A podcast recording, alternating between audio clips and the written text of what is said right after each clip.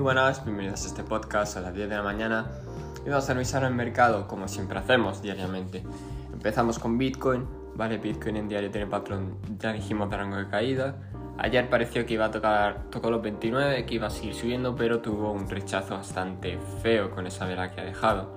De vuelta al rango, sigue dentro del rango que dijimos, que comentamos, así que no hay ningún cambio con respecto a la proyección que hay en diario de rango o caída. ¿Está bien?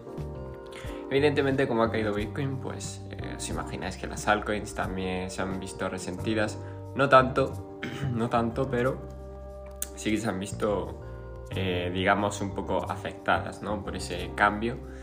Eh, si me voy por parte de los índices, bueno, pues tenemos que, por ejemplo, el Nasdaq hoy apertura alcista en futuros y en Nasdaq hay buena noticia porque está superando la resistencia que comentamos de los 12.950 por ahí, ¿vale? Solo necesita consolidar por encima de ella durante varios días para demostrar esa fortaleza, pero realmente muy bien porque sigue alcista.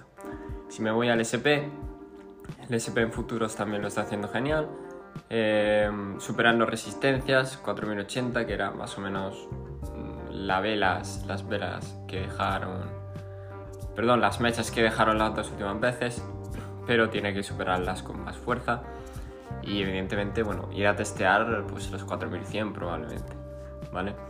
Si me voy ya al dólar, bueno, el dólar hoy me apertura alcista, pero está jugando, si os fijáis en la gráfica es muy parecido al patrón del, del gas natural, que tuvo un rebote para seguir bajando, y, lo sigue haciendo así con esa estructura bajista en diario.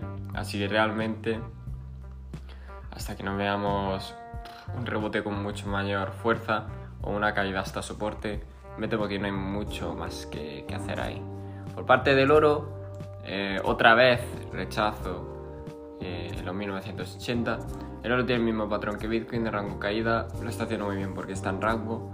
Eh, la zona de los 1900 a ver, un momento, ¿cuál fue la última zona?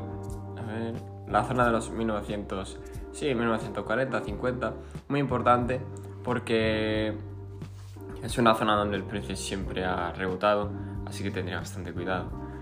Y no me enrollo más, recordad, esta tarde tenemos directo a las 8, eh, cualquier duda me lo comentáis, este podcast no es un consejo de inversión ni mucho menos, y nos vemos en el próximo.